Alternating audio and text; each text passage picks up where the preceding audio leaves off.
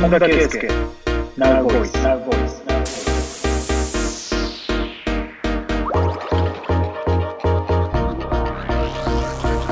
本田圭佑ナウボイス。日本の皆さんこんばんは。本田圭佑です。本田圭佑 Now Voice 今回もこの方に手伝っていただきます。こんばんは。日本放送アナウンサー東島えりですこの番組はプロサッカー選手本田さんの今の声をお届けしていくレギュラーラジオです。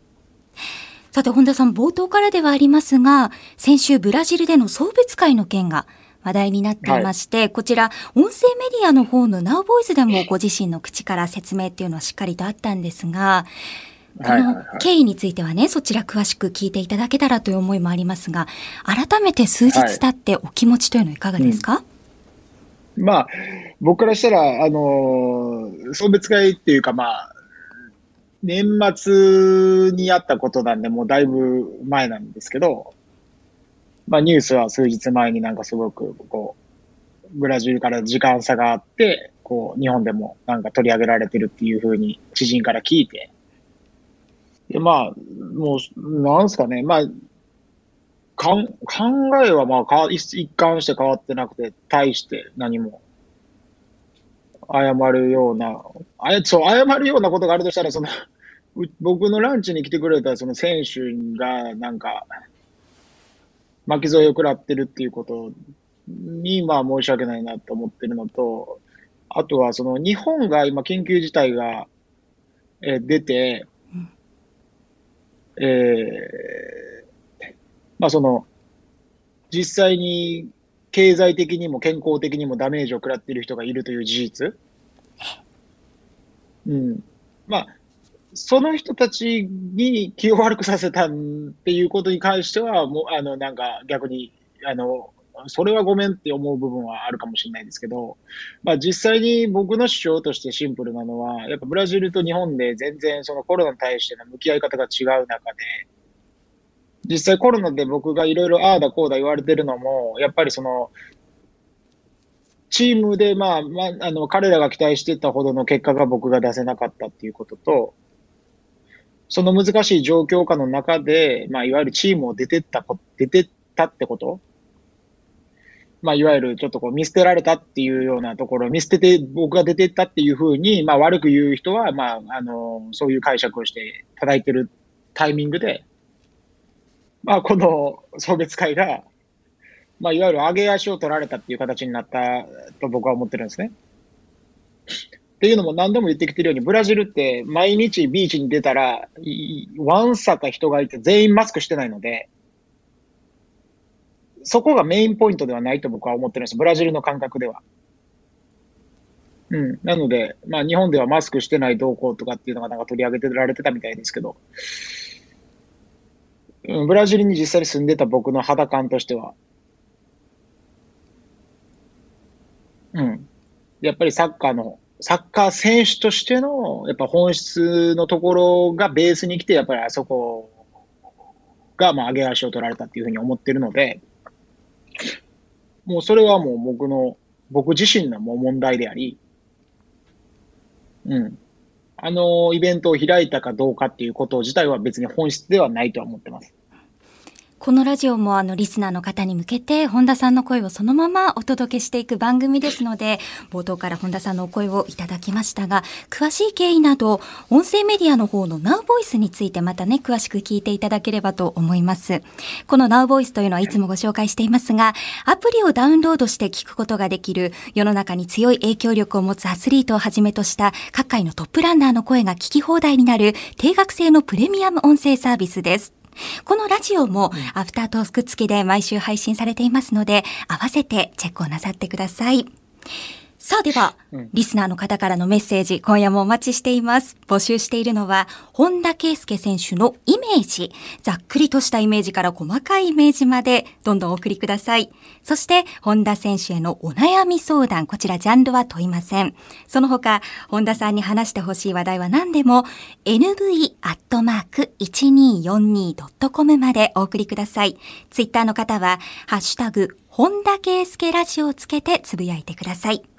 本田圭佑ナウボイス、今夜も9時までお付き合いください。本田圭佑ナウボイス、ナウボイス。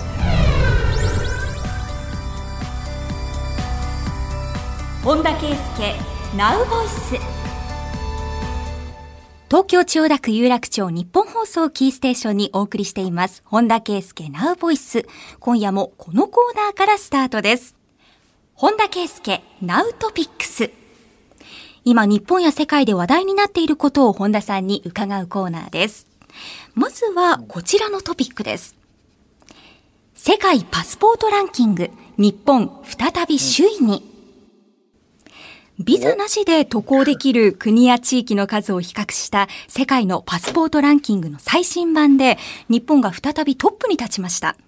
ランキングの上位は、アジア太平洋諸国が多数を占めています。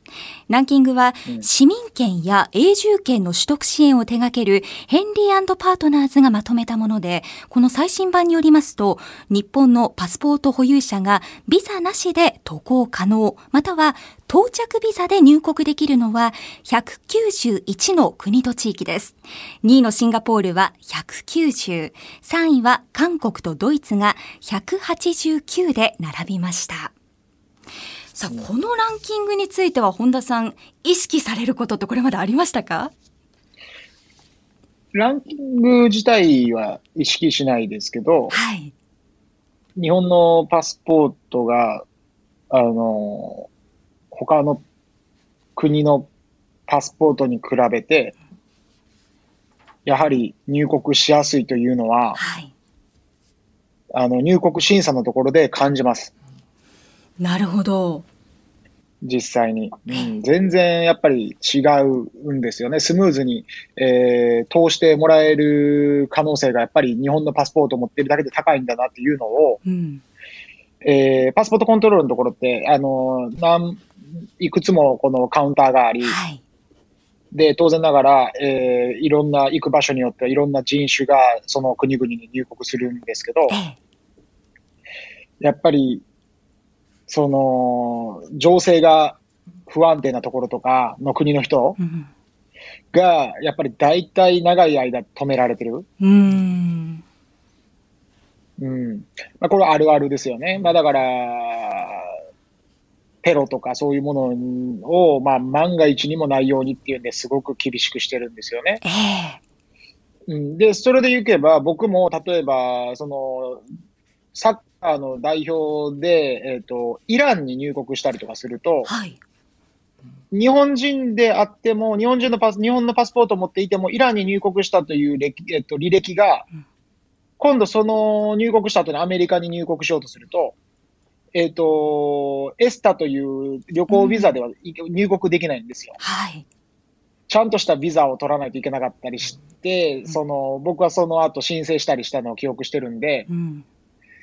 やっぱその日本の、うん、安全面とその他の国の差っていうのは、うん、感じますね。うーん。その感覚で言うと私はもう旅行の感覚でしかないんですよね。あの出国する時の心配ぐらいで入国に不安を感じたことっていうのがこれまでの経験でなかったんですけれども、実際にあアスリートの皆さんは、まあそこを突破しないとっていうところもありますもんね。いやいやいや、めっちゃ感じますよ。あのー、えー東島さん、旅その結構いろんな国行かれ、旅行で行かれます？そうですね。ヨーロッパもありますし、アメリカ合衆国もありましたが。いや、なんか、その、パスポートコントロールのその入国審査のところで、やたら長く、こう、いろいろ聞かれたりする時ってなかったですか？私がノーマークだったんですかね。子供に見えたんですかね。私の経験上はそんなになくて、はい。それこそ英語の授業で習うような観光ですって取れたことも多かったんですけど。はいはいはいはいはいはい。なんか、あの、意外に、やっぱりその、人にもよるんですね。え例えば、オランダに入国するときが、例えば1、2、3回あったとしたえら、はい。当然ながらそれぞれ、その、その時その時で人が違うわけじゃないですか。ええそうですね。人によってやたら高圧的な人いるんですよ。でも、どの列に行くかっていうのはタイミングの問題ですよ。あのね、いや、ほんまそうなんですけどね。あのー外れに会うことがあるんですよ。はい。あの、僕、本当空港のパスポートコントロールで、今は、今でこそないんですけど、うん最初海外行った時は、その高圧的な態度に、はい。僕何回も、あの、切れて喧嘩してたことありますからね、パスポートコントロールのとこで。そうですか。それ大体言えずにもやもやしたまま帰るものだと思ってました。喧嘩されてるんですね。喧嘩に近いところまで行きますね。へ僕の周りのスタッフとかが心配するぐらいになるんで。え。えでも今そんなんないですよ。もう10年前ぐらいの話ですえ。よ。ええ。あのね、僕ね、そのね、権力をね、振りかざす人が嫌いなんですよ。はい。だって彼らって、もう法のもとに、あの、僕らを従わせられてるわけじゃないですか。そうですね。ルールです。でしょ？僕ら従わ、そう、ルール、その法律なんで僕ら従わないと僕捕まっちゃうわけじゃないですか。うん。でしょ？うんじゃあね、そんな偉そうにする必要あります？確かに。淡々と、粛々とそのルールをチェックしていけばいいわけですね。いやいや、むむしろ逆に言ってほしいです。むしろ下から来てほしいです。ほんまごめんなさいねって言いながら、もうこの厳しいルールで本当もう申し訳ないって、ちょっと協力してくださいって言ってくれたら、俺もう 全然協力しますよ。なるほど。うん。そうさせてくれる相手ではない。うん。うん。むしろちょっとルール厳しすぎますよね。僕もそう思うんですぐらいのこと言ってたら、ええもう、もう、いやいやいやこれはルールが大事だから、ちゃんと責、ちゃんと、あの、僕を取り締まってくださいとか言いますよ。そうですね。そうするとお互い気持ちいいんですけどね。そう。それはね、一言目からね、ええおい、お前どこから来たんやと。はい。うん。あの、何しに来て、どこのホテルやと。ええいかにも犯罪者のような目つきでね。うんじゃあ、俺からしたら、その普通に聞かれてる質問にもね、ちょっとなんか意地悪して答えたろうかなって、ちょっとなんか、いや、ホテル決まってねえよぐらいのこと言ったろうかなとか思うわけですよ。ええむくむくと反骨精神が。話話戻しますけど、今、今そんなことやってないですからね。昔ですか ?10 年ぐらい前の話ですね。はい。僕ね、どんどん気長くなっていってます。あの、めっちゃ昔気短かったんですよ。ええうん。そういうのも、まあ全然話、今回のパスポート関係ないんですけど、ええあの、海外いて長く住んでたらね、やっぱりね、ふ不条理なことが多すぎるんでう、ん。もうね、気長くなってないとね、やっていけないんですよね。やっていけないですし、暮らせもしないでしょうね。何でも許せます、今。うん。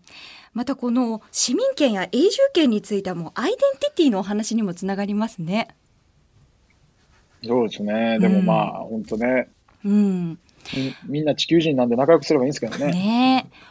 本田さんのパスポートはどのぐらいスタンプが溜まってるんでしょうか？あれ未だにスタンプ集める感覚で私は喜んでしまうんですけど。はいはいはいはい。えっと、あれかな。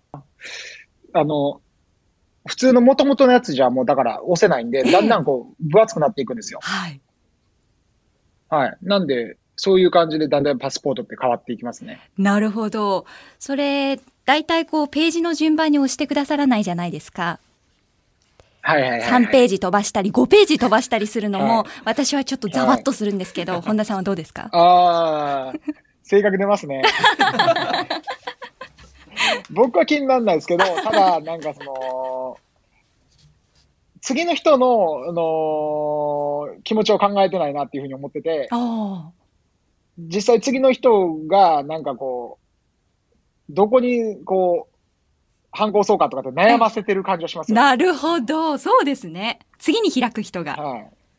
はい。順番に行ってくれるやつ、順番に反抗できるんですけど、誰かがルール、こう、いろんなデザインを変えたおかげで、ええ。お俺はどのスペースで反抗しようかなみたいな悩んでる人も見たことあるんで、ええ。いろんなドラマを経験されてそうですね。出入国。うーん、まあ、そうですね、どれぐらいかな、今、6、70カ国は行ってるんですかね。そうか、6、70カ国。ちょちゃんと数えたことないですけど、ええちょっとした入国で、ええあのー、ステイしたことも考えると、ええ6、70カ国は行ってるかなって感じがしますね。なるほど。さあ、そんな本田さんに伺う世界のパスポートランキングのトピックから取り上げました。では続いてのトピックはこちらです。無印良品、家具のサブスクも開始、廃棄削減へ。良品計画は去年7店舗で試験的に行った家具レンタルの月額定額サービスサブスクリプションを15日から182店舗に拡大し本格展開。春のフレッシャーズシーズンに向け買うではなく借りるという選択肢を打ち出しています。こちらの考え方はいかがですか？これは、あの、その182点の商品はもう家家具みたいなものなんですか？あ、182店っていうのはお店の数です。店舗の数です。あ、2店舗。はい。なるほど。182店舗で、その家具の種類というのは13アイテムです。うーん、まだじゃあ本当試験的にやってる感じですね。まさにそうです折りたたみテーブルやチェアとか、こうシンプルで汎用性の高いアイテムを中心に13アイテムということですね。うん、ありじゃないですかね。うん。あの、パッと聞くと多分、家具のレンタルっていうことは、家具の、まあ、いわゆる中古品を使う人も出てくるわけじゃないですか。はい。それのね、日本人って多分抵抗感の不満の声とか懸念の声がまず最初に聞こえてきそうなんですけどうん、この例と似た例成功例があるのが僕、あの、Airbnb やと思っていまして、はいはい。あれも、人が住んでるところに、人のベッド、人が使ってるようなベッドで寝たいっていう人がいるかみたいな声が最初あったみたいなんですよ。じゃあ、いざふか、蓋開けてみるとですね、どうやらそんな気にせんらしいぞ、人はと。ええうん気にしてたってやつも寝たら意外にいけたみたいなことも、声も聞くんですようね。ん。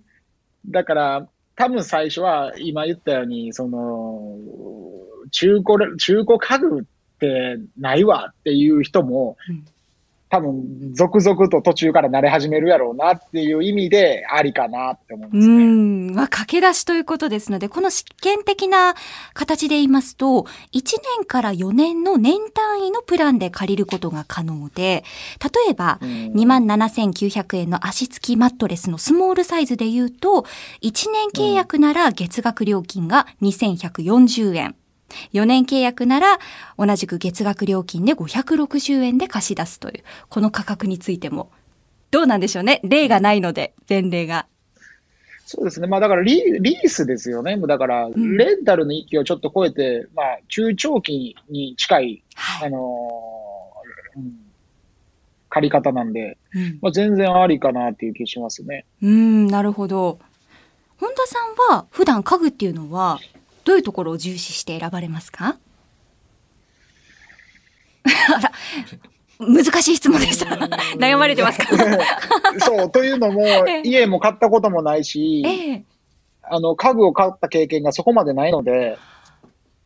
あの、そう、僕は大体ね、行ったら、大体家具付きの家に、あの、拠点をあ持つことが多いんですね、海外の場合だと。どうせすぐ移動するっていうもう認識が最初にあるのであ、、えはい、荷物を増やさない。え。なるほど、そうか。私たちでいう家づくりの感覚が、もう拠点がたくさんあるわけですからね。はい、拠点はもう地球一つだと思ってるんでう、おー、行ってみたいな。でも荷物増やすと、まあいろいろ面倒なのは面倒じゃないですか。はい。だから家具に対してのこだわりがね、うん今聞かれたらそこまでなんか語れるほどのようなものがないなと思いました。うん。一生ものとか、よくね、家具で選ぶ方いらっしゃいますけれども、引っ越す時の家選びっていうのは、どういう基準で選ばれてるんですか？えーっと、り、まあ練習場からの近さと、はい。そうですよね。大事ですね。はい、あとは安全面と治安が良さそうかどうかですよね。あとはまあ、えー僕自身は買い物しないけど、買い物をする場所が近いとかう、ん。そのぐらいですか？なるほど。まあ、日本で言うと、まあ、駅までの距離とか、はいコンビニの数、同じくスーパーの数っていうところですけど、そこに安全も加わるわけですね。治安の良さ。ああ、それはまあ海外の場合は当然ありますよね。うーん。なるほど。もし本田さんが、これは妄想で構いません。うん。最後に地球上に、俺の家を建てるとしたら、どこの国にどんな家を建てたいですか？難しいな。でも、好きな国は本当たくさんあって、はい日本はもちろんですけど、あの、海外でも好きな国がいっぱいあって、オーストラリアとかうん。も良かったし、あとイタリアのミラノも良かったし、うん。で、毎年オフでは必ず行ってるアメリカはい。も、えっと、東海岸も西海岸も、あの、好きな場所が多くてう、ん。難しいですけど、だからまあ、その、今の時点でね、また、一年後にはこれの質問で考えが変わってるっていうことが前提で言っていいなら、はい。アメリカかな。おー、アメリカどのあたりにしますか？あ、でも西海岸かな、うやっーん。でも確かにこれは自分の今の感情でどんどん変わっていきそうですね。理想の場所といぱ。うのは。あ変わあ変わると思います。やっぱ、人っていうのは経験によって考え方がどんどん変わっていくので、はい。もっといろんなことをトライしてたら、多分いろんなもっといいことも悪いこともたくさん経験して、はい。そ、そこから価値観変わるんでうね。ん。西海岸の家もね、いいですが、日本の畳恋しくなるかもしれませんよ、本田さん。まあ、ただね、い家は一生もんっていう考え方僕持ってないんでね。ああ、なるほど。はい。そうですね。じゃあ、そんな本田さんにはもしかすると、この家具のサブスクというのも一つ考え方としてはありかもしれないですね。はい。はい。今週のトピックスお送りしました。本田圭佑、Now Voice。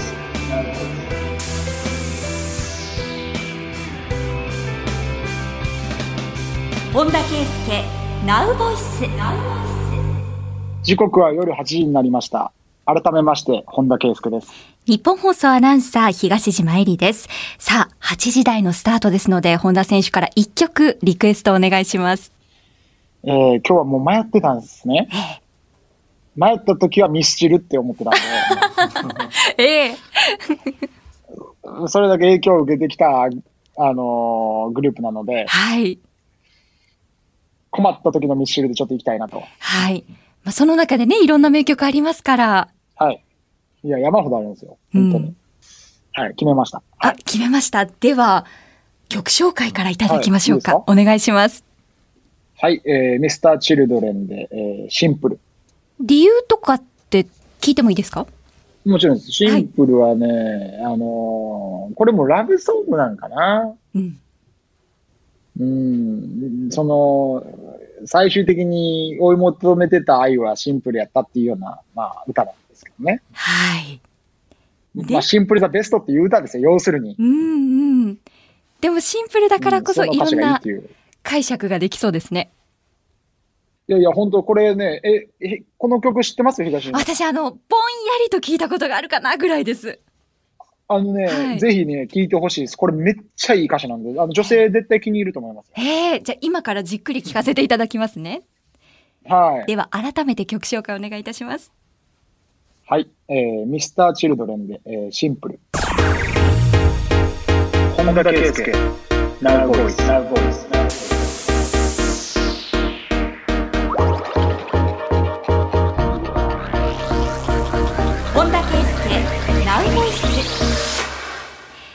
お送りしています。本田圭佑ナウボイス。この時間はこのコーナーです。本田の本棚本田さんのおすすめ漫画を熱く語っていただくコーナーで初回がナルトそして前回がグラップラーバキというねご紹介だったんですが、まあ、もはやハンマ裕次郎さんの話で終わってしまったんですけどね。もう一回やりましょう。もう一回。バキは、あの、ももう一回ちゃんと勉強してやり直しましょう。そうですね。押しちゃったスイッチ時間が足りません不完全、不完全燃焼。そうですね。あの、でもこのバキを超えないことには新しい作品いけないので、とりあえず、うんとりあえず今週の作品ご紹介します。こちらの作品です。蒼天航路。はい。本田さんが何度かね、出まし番組でお名前出していました。1994年の10月から2005年の11月までモーニングで連載された原作原案がイ・ハギンさん、そして作画がキング・ゴンタさんによる漫画で全36巻。うん。乱世の英雄と呼ばれ中国史上に巨大な悪名を残した英雄曹操猛徳を主人公に新たな曹操像を提示するという物語なんですが、本田さんごめんなさい。うん。12巻までしか間に合いませんでした。いやいやいやいや、いやいやいや、それは全然いいんですけど、僕ももしかしたら今日話すかなと思って、さっきこのラジオの収録始まる前に、あの、30分ぐらいちょっとこう、見直してたんですけど、パラパラっと。ええ。パラパラパラっとって言ってもあのデジタルなんですけど、ええ。でも、その、やっぱりね、ほとんどやっぱ忘れてるシーンがたくさんあって、思い出すかのようなシーンもあったんですけど、はい。だ今日も不安なのは、ハンマー裕次郎版みたいな感じで終わるんちゃうかなと思ってて、はい。ただですね、ご安心くださいそ。ううん先週あの呼びかけをしたところ、リスナーの方がこの蒼天航路にいろいろと反応くださっていますので、それをもとに、本田さんの記憶の鍵を開けていければと思うんですが、この方、横浜市にお住まいの青鳥羽さんです。蒼天航路、私も昔読んでました。そして、改めて読み直しました。当時高校生くらいだったので、曹操ってエロいんだなって感じの感想だったんですが、改めて読むと、飴と鞭の使い方がうますぎて、あ、やっぱ曹操かっけえなと思いました。あと、他のキャラの描き方もドラマチックですよね。横山光輝三国志も読みましたが、あっちは史実、こっちはドラマだなって思いました。私的には、呂布についていた軍師、陳旧が、処刑される間際まで曹操にも劉備にもなびかず、好きだったんですが、本田さんは誰が好きですか？ということです。ああ、なるほど。最初、陳旧できて誰かなと思ったら、あの、呂布のあの参謀のやつやな。はいはいはい、はい。軍師。そうなんですよ。ないましたね、確かに。首、結局は多分首切られたんですけど、あのー確か僕の記憶が間違ってなければ、うんその時曹操が、曹操って結局才能あるやつみんな好きなんですよ。はい。敵だろうと才能あるやつは口説こうとするんですよ。そうなんですよね。そう。で、確か僕の記憶ではそこでも口説いてたんじゃないかな。俺の、まあ言ったら元に来いと。そうですね。でも俺は、あの、その陳旧は、えー、多分、両夫、もう自分の主は両夫一人だと。うん。で、まあ、首を取ら切られたんですけど、うん。そう、す何がその、この、リスナーさんの言われてるポイントがまさにで、この、戦国系の漫画って、まあ、この、蒼天コールに限らず、例えばキングダムとかもそうなんですけど、その、なんか、男気というか、はい。うん、そういうドラマは、あの、やっぱいいかもしれないですね。うん。私があの表現で一番気になったのは、その曹操という人について、歴史上最も人に興味を持ったという表記だったんですね。なんかこういうのを人たらしというのか、なんかこう曹操の求心力ってものすごくないですか？いやいや、本当に、この蒼天航路における曹操の、この人たらしというのは、い。えーもう女性のことが大好きなのも含めて、はい。もうすごいんですよ。うん。うん。優秀な人がもう本当に好きなんですね。ねでもね、この人たらしはもちろんその逆もあってえ、ね、うん優秀じゃないやつには全く興味ないんですよ。うんはっきりしてますね。そうなんですよ。うん。ここれがね、やっぱりこのなんかドラマチックなフィクションに近いこの三国志を、まあ、こう描いた蒼天航路の魅力なところで、うんうん。うん。なんていうかな。残、完璧な曹操が5つ、はい。女たらしな、はい。あとなんか意外に天然みたいなところもあったはい。り、はい。かつうん意外に心配性なところもあったりするんですよ。うんこのね、最初の完璧なところはね、もうとにかく1巻から36巻までもう、もう曹操なんですよ。でもそれだけやったら、このね、送電コール僕ここまで好きにならなかったと思うんです。うんここに、要するに女性が好きだとか心配性だったり天然なところが、なんか垣間見れて、なんか僕も見直してたら見直すほど、なんか、自分、本田圭佑を自分でかこう、ブランディングしてきた自分って、なんか、自分でやってきたと思ったけど、俺、もしかしたら、曹操の結構、パクってるやんって思うことめっちゃ多い、多いやんって思うのを改めて思いますもんね。モデルに。うん。そう、影響、影響を受けてんだなって、なんか改めて思いましたね。そうですよね。まあ、特に他の三国志で、あの、曹操っていうと、その残酷なっていうイメージだけは私の中にもあったんですけど、はいそのはい好き嫌いの嫌いの極端が残酷かもしれないんですけど、それ以外の面、うんなんかこう、現代風の言い方ですると、人間臭くてほっとけなくて憎めないのような、ねえ、魅力的に描かれてますよね。あの、そうなんです。魅力的って言ったら、また今度これ、曹操すげえいいやつだなと思うかもしれないですけど、曹操ってもう、あの、虐殺みたいなことしまくるんですよ。うん。まあ、この時代において、あの、そこまで成り上がろうと思ったら、やっぱそういうこともやってるわけですよう。ん。もうそこに本当にもう非常なんですね。うん。そういうところうも、んこう、もともとの、あの三国志では悪役に書かれてるぐらいの存在なので、はい。うん。で、まあ、ちょっと、この、もし送電航路の話になったら、何を、何、どのシーンが好きかなっていうのは、ちょっとだけ共有しとこうかなと思ってたのがはい。あって、いくつかあるんですけど、その中でも好きなのが、えっと、まあ、曹操が、裁判にかけられて、なんか無実の、ええ。この、罪に問われたときに、確か裁判官から、なんか、お前しか、この状況を否定してる奴はいなくて、周りに誰も弁護してくれる人はいないけど、うん。ありましたね。はい。誰かお前、この無実を証明できる奴はおるんだはい。って裁判官に言われて、はい。曹操は、おると。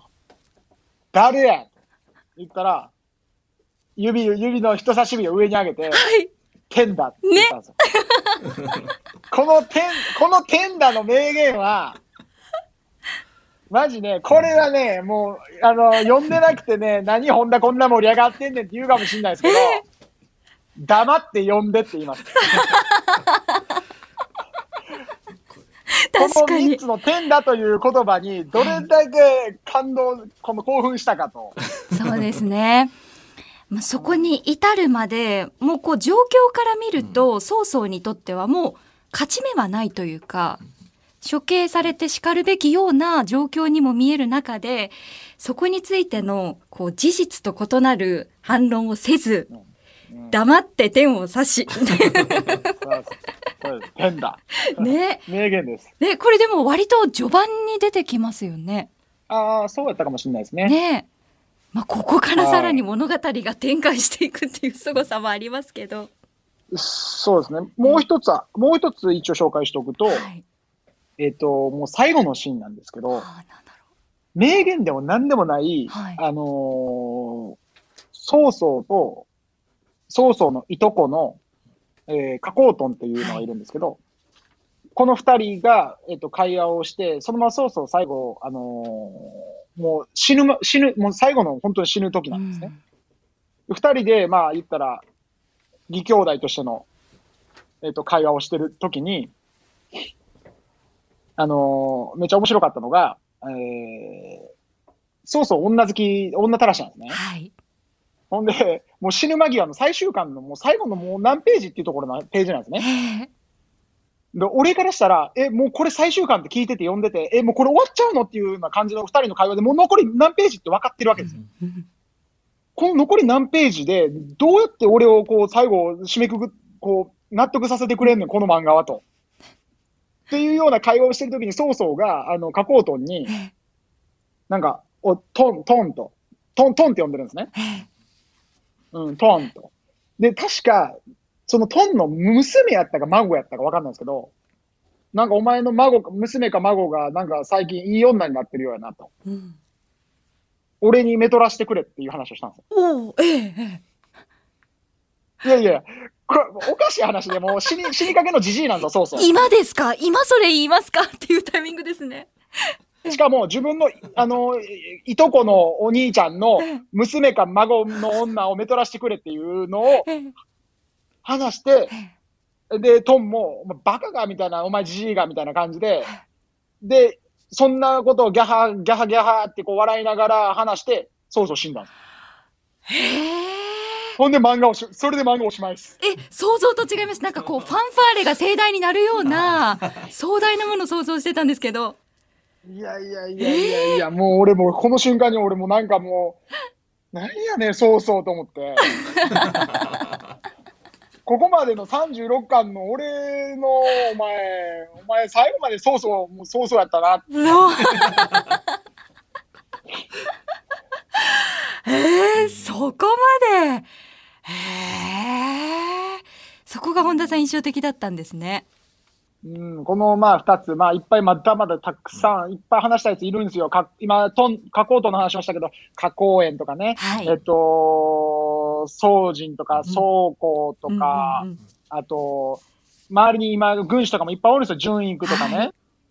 で、あと、さい、あとね、この漫画で語らずにはいられないやつはね、その対戦相手の劉備の傘下にいる関羽ってやつがね、はい。とんでもないぐらい強いんですよ。うん。で、この辺の強さとかも、で、あとはまあ今言ったように、その、陳旧のし親分の呂布？はい。もう、こいつの強さとかも、もう、本当に、もう、ドラゴンボールの悟空と戦えんちゃうかいうぐらい強いですね。人間が。うん。カメハメハ、刀で切るんちゃうかいうぐらい で、まあ、ここの辺のね、今、ちょっとしたこう、ファンタジーの中にある男気とか名言はたくさん本当この漫画あって、はい。でもまあ、この、とはいえ、この、まあ、こう、蒼天航路を話し続けても終わりがない中で、こう、まとめ、まとめようとすると、はい。この蒼天航路が何なのか、そして誰に読んでほしいのか、はいうん。僕はこの蒼天航路の最大の魅力は、やっぱ、人の上に立つ人とか、会社を、例えば経営する、あと国を政治で、こう、祭りごとを行っていく。人に、えー、動機を与える、動かす、喜ばす、組織を目的に向かわせてゴールを達成するといった、このマネージメントっていうものを勉強したい人。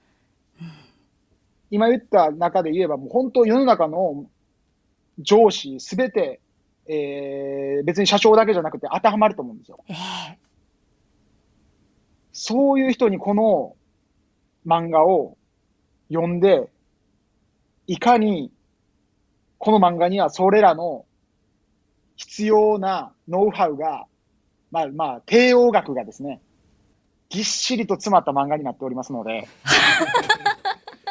この漫画を、この漫画をこれだけ進めても僕には1円も入っては来ないんですけど、でも僕はこの漫画を読んでくれと、あの、声を上げます。本田さんのこの大プレゼン、リスナーに届くと思います。はい。なので、本田さんの今の言葉を持ってまとめとさせていただきます。はい。はいぜひ読んでください。あ東島さんも途中までいややめず、途中でやめずに最後まで読んでください。最後までいきますよ。私まだそのアモーレの行方も序盤で終わってしまったんですけれども、まだ曹操さんの中にはどこかにあるんじゃないかと信じてるんですけど。あー、そこの、そこなんですね。うんなるほど、なるほど。うん。今から楽しくなりますよ、それ。嘘ありがとうございます。じゃあ楽しく読み続けますので。はい。はい。はい。今日はすっきりされてますか？少し。もやもやはないですか？いやいや全然まだまだいっぱいいるんですよ。まだ言えてない名前がね、たくさんあって。足りない仕切りで直しましょう、どっかで。す。わかりました。とりあえず、本日の本田の本棚、蒼天航路お送りしました。本田圭佑、ナウボーイ。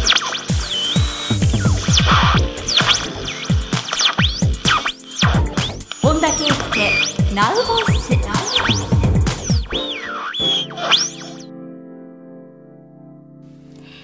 お送りしています本田圭佑ナウボイス番組では本田さんの余白部分も知ってもらうべく本田さんのイメージを募集していますが今週もいただいていますよ。和歌山県にお住まいのオッチーさん。寝る時の向きは基本真上。そこからピタッと寝て寝相は良さそう。いかがですか？いや、意外に上では僕寝なくて、ええ。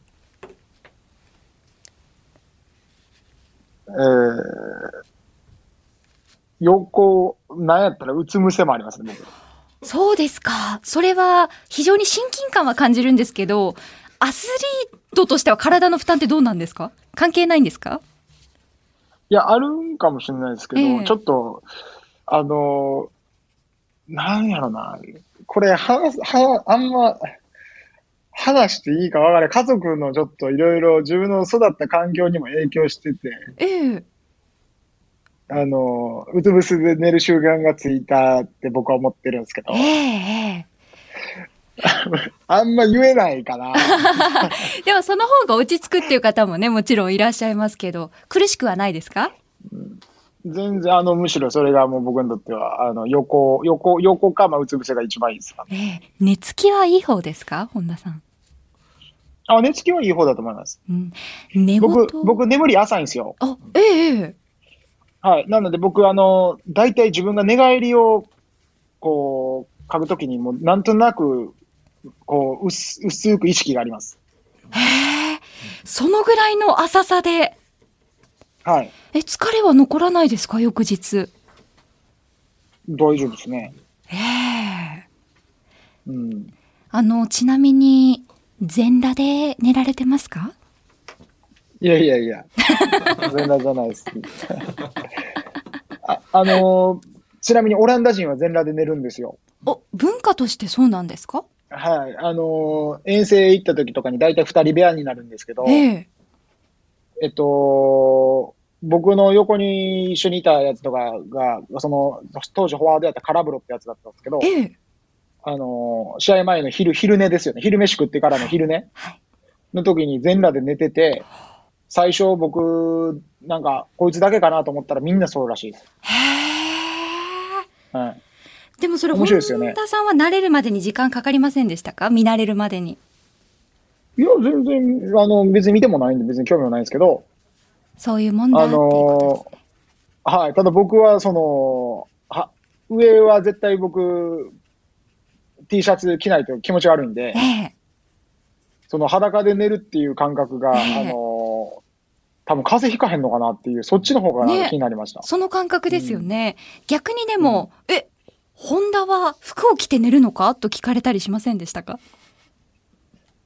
うーん、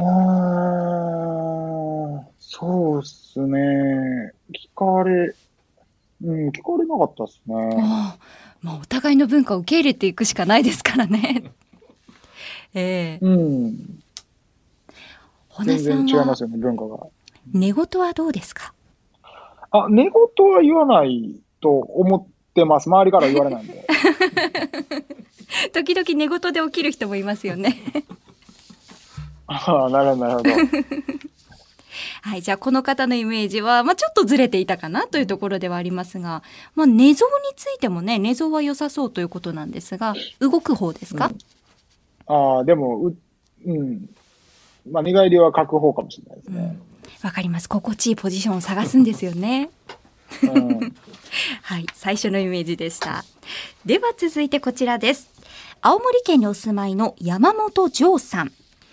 勝手なイメージですが、朝食はサラダとパンとヨーグルト。ヨーグルトにはブルーベリージャムを入れていそう。パンは塩。サラダのドレッシングは本だけオリジナルブレンド。スムージーはあんまり好きじゃなさそうで、それなら野菜バリバリ食った方がいいと思っている。どうでしょうか？うんちょっと違うかな。ええまあ、サラダと、割とご飯もの食ったりして、うん、タンパク質もちゃんと取るんで、例えば、えー、卵とか、そういう肉系行ったり、魚系も行くし、うん割とちゃんと食べます。朝からしっかりと。はい。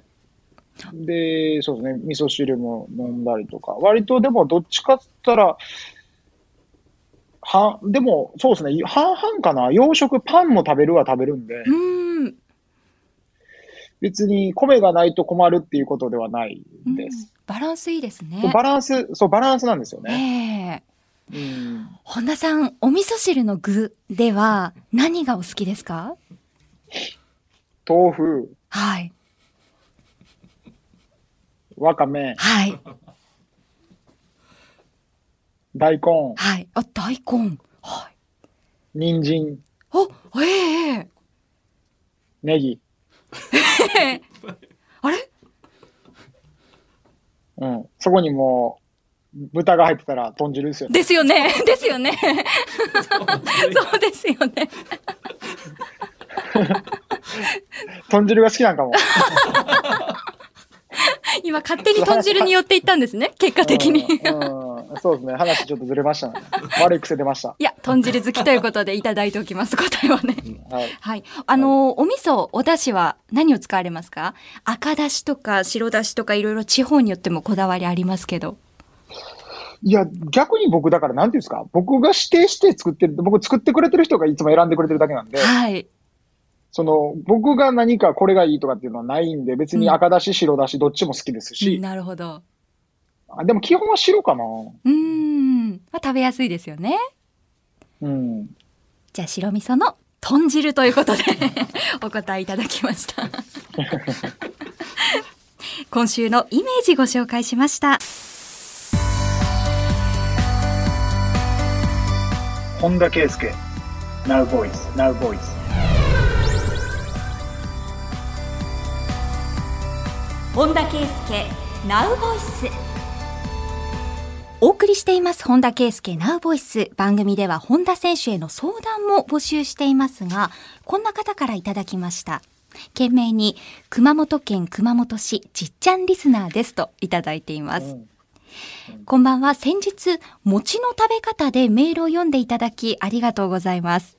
そうそう。あの本田さんが砂糖醤油が一番とおっしゃって力説されてた回にあ放送後にメールをくださったんですよ、この方。一緒だよ、と。あ。そのそのことを会社で話したら、本田圭佑さんの大おじさん、大おじさんは、熊本県出身よって聞きました。うんああ、だから餅の食べ方が一緒なんだと妙に納得しました。それ、それはそうなんですね。あ、そうです。家族みんな熊本出身で、そうでしたか。はい。父親が多分もう赤ん坊の頃に大阪に出てきたみたいですね。そうですか。そういうつながりがあったんですね。で、その、この、この方からはですね、悩みというほどではないんですが、会社に若い人、50歳ぐらい、私は57歳、若い人がいますが、この人がこわもてなんです。私は苦手ではないんですが、この人との距離感で悩みというか考えることがあります。表面だけで流すか、深い付き合いをするか、なんか、本田圭佑さんには好きにしてくださいって言われそうですけど、よろしくお願いしますという相談です。え、こわもてってうん。どういう、もしかすると想像ですけど、まあ、迫力があって人を寄せ付けにくいような空気をまとってる方かもしれないですね。なるほど。年下なんですよね。そうですね。自分が57歳で相手が50歳。うん。いやー、それはもう好き嫌いで判断するしかないんじゃないですか。ねえ、表面だけの付き合いでできますかね。いやいや、結局、興味があれば話してみればいいし、で、話してみて、えー、もしかしたら、意外に、その、なんですか、あの、温温厚な部分があるかもしれないし、うん、うん。うん、まあ、コミュニケーション取ってみないことには分かんないですよね。そうですね。でも、うん最初に感じてしまうイメージって、やっぱりいろんな情報あると思うんですけど、見た目とか言葉選びとかうん声とか、うんその印象って強いですよね。いや、本当だからまあみんな人は見た目に、あのーこだわるんでしょうね。はい。どう見られたいかっていうのの、じゃあ裏返しなんですね、人の見た目は。どう、うん、そうなんですかね。うん。うん、無人島でおしゃれする人はいないイメージなんで、そうかもしれないそうですね。確かに人の目を気にしないとそうなりますよね。ちなみにうん本田さんの周りで、威圧感のある年下っていうのはいらっしゃいますか？賢い年下の人はいっぱいいますけど、なんか威圧感のある年下っていうのは、あんまいないかもしれないですね。うん。また迫力というと、まあ、存在感があるという意味ではいい方にもなりますし、威圧感でこう嫌な圧力を感じる人っていうのもね、存在しますからね、中には。うん、あんまいないですね。うん。じゃあそこで悩まれたことあんまりないですかね？な、多分僕が悩まれてたタイプだと思ってるんで。それは、あの、チームにいないとわかんないですけど、本田さん実際にはい言われたこととかってありますか？先輩から。あ、めっちゃありますよ、僕は。そうなんですか。はい、僕はもう、あの、だって、それを、何、なんていうんですか、その、意図してやってたぐらいなので、それはもう、そう思われてるっていうことの認識を感じながらも、さらにグイグイってたんで、なるほど。でもそれぐらいじゃないと成り上がれないと思ってたんで、うん、うん。だから、あの、人間関係をうまくやるためにっていう以上に、やっぱり自分が成功するためにっていう自分勝手な考えをずっと持ってたから、うん。でも、それより、そう、その自分勝手な考えっていうのを理解してても、それを貫かないと、自分が幸せにしたい人を幸せにできないっていう思いがつあったので、うん。それはもう逆に大事な、なんていうの、信念だと思って、それを信じてやってましたようね。ん。何が自分の中で？でも年齢が、うん。うん。でも年齢がこう、少しずつ重なっていくと、そこにも価値観がこう、ちょっとずつこう変化があるわけですよ。え自分が失礼なことを先輩に対して言ってたなとか、うん。もう少し言い方は考えることができたなとか、うん。まあ反省はするわけですよえうね。ん。時が経ってですね。それはね。うんええなるほど。何をこう自分の中で組織の中でゴールとするか。それは成功かもしれないですし、まあ、人付き合いがゴールという方はなかなかいないかもしれないですけど、じゃあこのじっちゃんリスナーですとおっしゃる方は、もうちょっと自分のことを考えてもいいかもしれないですね。うまくやろうが優先ではなくて。うん。まあでもどうかな。57歳で自分のことだけ考えられたらちょっと困ると思うんで。これもバランスか、バランスですね。そうなん、そう、そうなんですよえね。えはい。うん。まあ、じっちゃんさん、まずはね、気になっているということでしたら、まず接してみて、コミュニケーションをとってみてという、本田さんからのアドバイスでした。ありがとうございました。本田圭佑、Now Voice。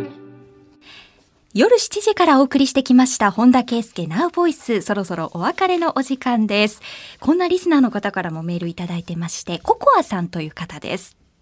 本田さんは、ラジオパーソナリティというお仕事をして、サッカーから得られない何かを得ることができましたか？もしあったら何か教えてください。本田さんのことなので、パーソナリティを担当した理由も一本筋が通っていることだと思います。というメールですね。うん。